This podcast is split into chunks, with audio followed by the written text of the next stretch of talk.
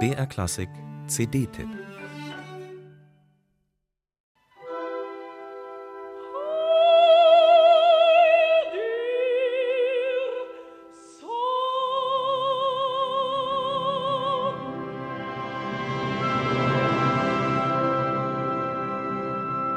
Den dritten Aufzug des Siegfried mochte ich schon immer lieber als den ersten und zweiten, und den zweiten Aufzug des Parsifal schon immer lieber als den ersten und dritten.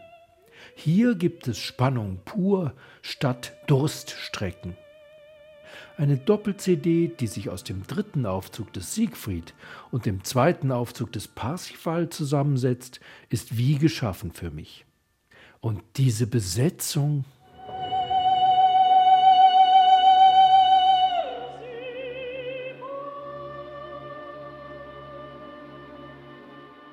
keine wie sie. Diese Frau kann fesseln wie keine andere.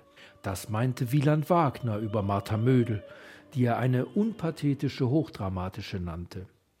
Von der Siegfried Brünnhilde meinte sie selbst, die Partie wäre gefährlich für sie, weil sie für ihre angestammte Mezzo-Tessitura eigentlich eine Terz zu hoch liegt. Dafür breitete ihre dunkel getönte Stimme gerade hier einen üppigen Farbenreichtum aus und glühende Sinnlichkeit.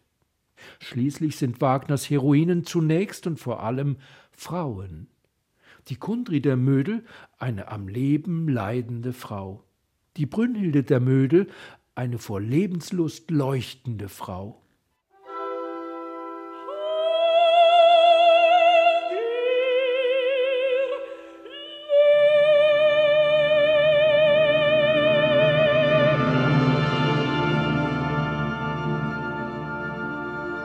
Sie besaß ein natürliches Pathos, mied gezielt jegliche Übertreibung. Ihren Partien lieferte sie sich auf Gedeih und Verderb aus, in ihre Charaktere drang sie bis auf den Grund vor. Kraftvolle Emotionalität verband sich mit schauspielerischem Instinkt.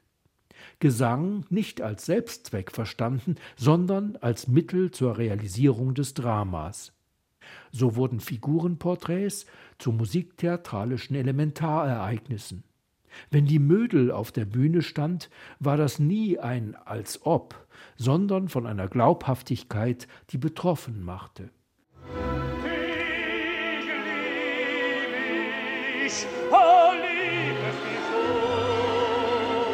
Dass es nicht einfach war, sich als Partner neben einer solch dominierenden Erscheinung zu behaupten, braucht da kaum noch begründet zu werden. Sprachgenauigkeit, Textverständlichkeit in Verbindung mit tragfähigen, strahlkräftigen Stimmen boten aber auch Wolfgang Windgassen als Siegfried oder Ramon Vinay als Parsifal. Was sind hier nur für Sänger versammelt?